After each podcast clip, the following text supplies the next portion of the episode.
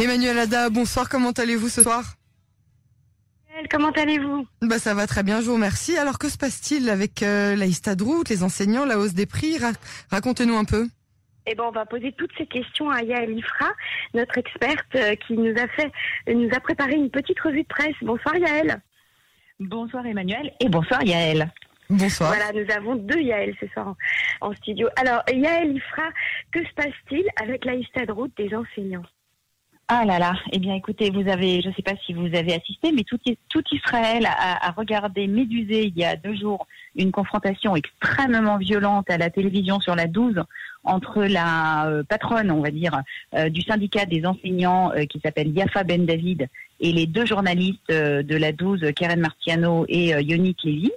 Euh, et on a vu, enfin tout le monde a vu éberluer Yafa Ben David euh, euh, se mettre à hurler très violemment, qu'il n'était pas question que les enseignants donnent un seul jour de vacances supplémentaires pour remplacer des enseignements pendant les vacances d'été. Enfin, ça a fait une publicité désastreuse euh, aux enseignants qui jusqu'ici avaient plutôt euh, une bonne image. Et donc, euh, un article du Marqueur paru aujourd'hui a essayé un petit peu de, de creuser cette histoire, de savoir de quoi il s'agit. Donc, en fait, ce qu'il faut comprendre, c'est que donc il y a en Israël, bien entendu, le secteur privé et le secteur public, comme dans tous les pays. Et les salariés du secteur public, les 80% de salariés qui ont été mis en congé forcé, ce n'est pas un congé sans solde pour eux, puisqu'ils reçoivent leur salaire, moins les primes et moins les heures supplémentaires, mais on leur a pris euh, sur leurs jours de congé, donc ils sont beaucoup plus euh, nombreux que ceux du secteur privé, bien entendu, et uh-huh. euh, donc ils sont en train d'user en quelque sorte leurs jours de congé, ce qui n'est pas du tout le cas pour les enseignants. Pour les enseignants, on a mis en place ce fameux système d'enseignement à distance, et donc ils ont reçu leur plein salaire, y compris pendant les vacances de, de Pessard. Donc, euh, ce qui s'est passé, c'est qu'on se rend compte quand même qu'ils ne travaillent pas à temps plein, que l'enseignement n'est quand même pas du même volume ni de la même qualité. Donc, des négociations ont tout de suite été engagées euh, pour savoir comment euh, ça allait se passer, pour rattraper toutes les lacunes que les élèves d'Israël sont en train d'accumuler une année scolaire euh, qui est perdue quand même au tiers hein, euh, dans le monde entier. C'est quand même quelque mhm. chose de, très grave. Et donc euh, le syndicat a très très généreusement accepté de travailler pendant neuf jours au mois de juillet pendant tout ce temps-là, ils sont payés, bien entendu. Hein, je veux dire, ça ne change rien. C'est juste qu'ils vont travailler pendant des jours de vacances. Euh, donc euh, le ministère des Finances se rend compte que l'enseignement à distance ne fonctionne pas du tout. Vous avez vu les très nombreux euh, reportages et les très nombreux témoignages de parents sur les derniers jours, le nombre d'ordinateurs qui ne suffit pas, les consignes qui se contredisent, les parents qui sont mobilisés à, temps plein pour essayer d'aider leurs enfants. On se rend compte qu'il va falloir hein. baisser. L'enseignement à distance, c'est très compliqué pour les parents. Très très compliqué. Et puis en plus en Israël, je vous rappelle, je, je m'en profite pour faire un petit point technologique. Nous sommes encore à la 3G hein, en 2020. Donc ça rend un petit peu compliqué aussi le haut débit et l'enseignement souvent c'est saccadé ou ça coupe. Bon bref, c'est un petit peu compliqué.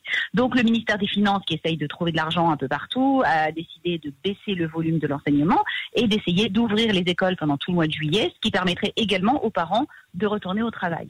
Que nenni, euh, notre ami de la Histadroute ne veut pas en entendre parler et donc en fait, pour marquer son territoire, elle a choisi de s'opposer très très violemment au ministère des Finances et voilà ce qu'il en est aujourd'hui. La situation est bloquée. Les enseignants refusent absolument et catégoriquement, oui, non, je de travailler même un jour, pardon, de travailler même un jour de plus, et se sont faits euh, sur le dos de cette de cette syndicaliste qui n'a pas été très maligne, une très mauvaise image parce que ce que tout le monde a vu, c'est qu'elle est complètement déconnectée de la réalité des foyers israéliens, qu'elle ne se rend pas compte des pertes de revenus qu'ont subi les salariés du secteur privé, du fait que les parents ne peuvent pas aller travailler parce que leurs enfants sont bloqués à la maison, et que le fait de ne même pas faire un geste de ne même pas reconnaître que d'autres peuvent être plus en difficulté que des enseignants qui sont les seuls à avoir été payés en totalité depuis le début de la crise du corona, montre quand même et une indifférence et euh, une déconnexion de la réalité qui ne servira pas les enseignants pour euh, les négociations salariales qui vont être ouvertes l'année prochaine. Alors c'est surprenant quand même parce que comme vous le disiez, on a vu beaucoup de souplesse de la part des enseignants depuis le début euh, de la crise du corona. Ils se sont adaptés à cette situation. Euh, beaucoup d'enseignants ont même travaillé euh, plus d'heures que, que prévu. Et pourtant là, ils se rallient tous derrière le mot d'ordre de la de route.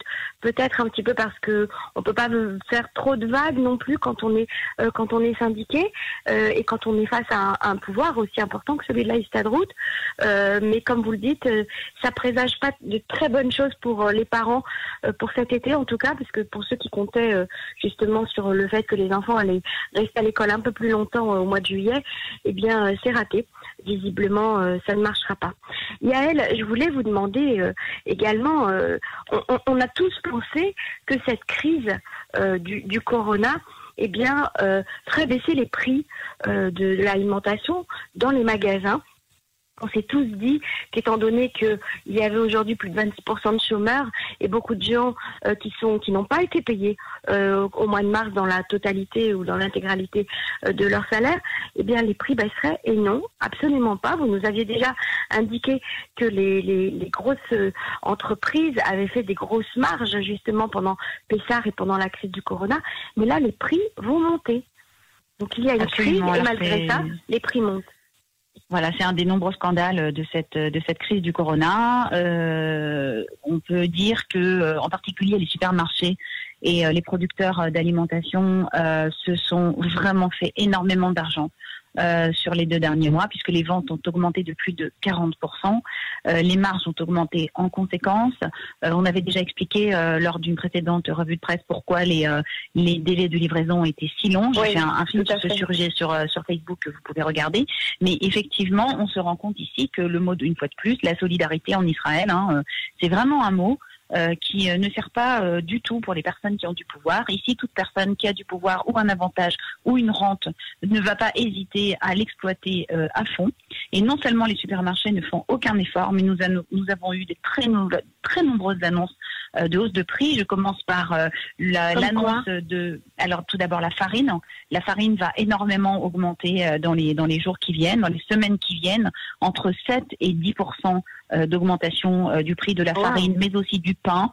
Euh, sauf le pain surveillé bien entendu, mais aussi les gâteaux, les boulangeries industrielles, etc.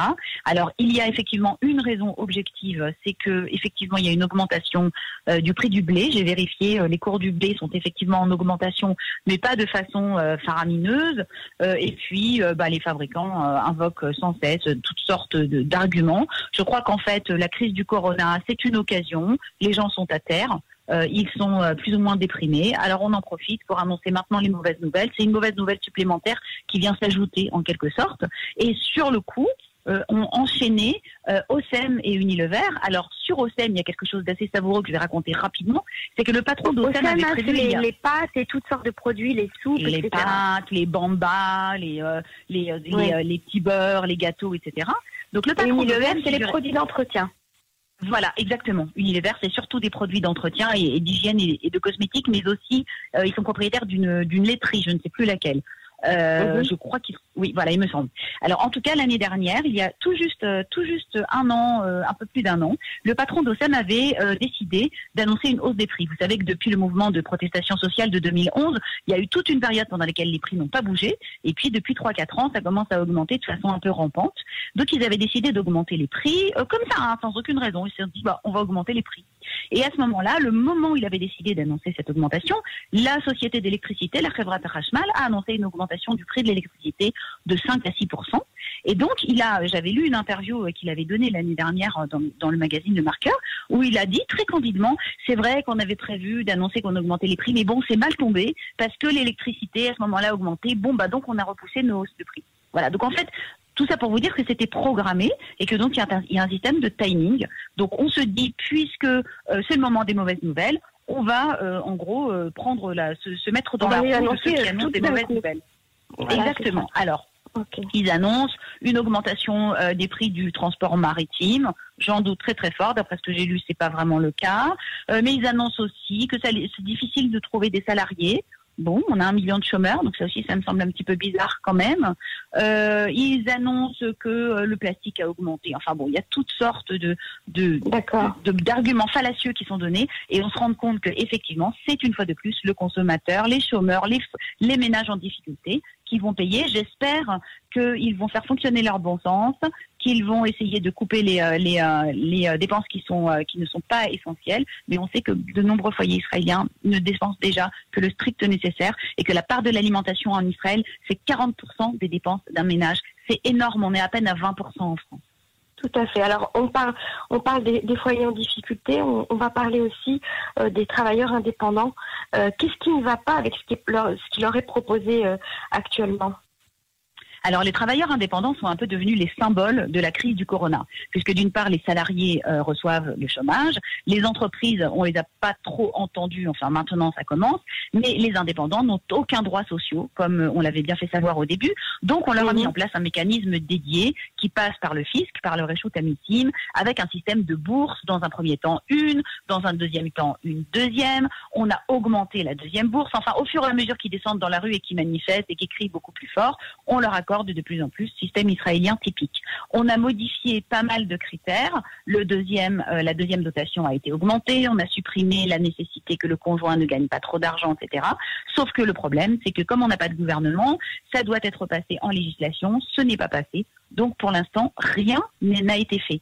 Le ministère des Finances avait estimé que 600 000 indépendants étaient éligibles pour recevoir cette dotation, ce Mahanak, et des données au jour d'aujourd'hui, seuls 180 000 l'ont reçu, donc à peine un tiers, et pour un montant moyen de 4 000 shekels, qui en plus est imposable.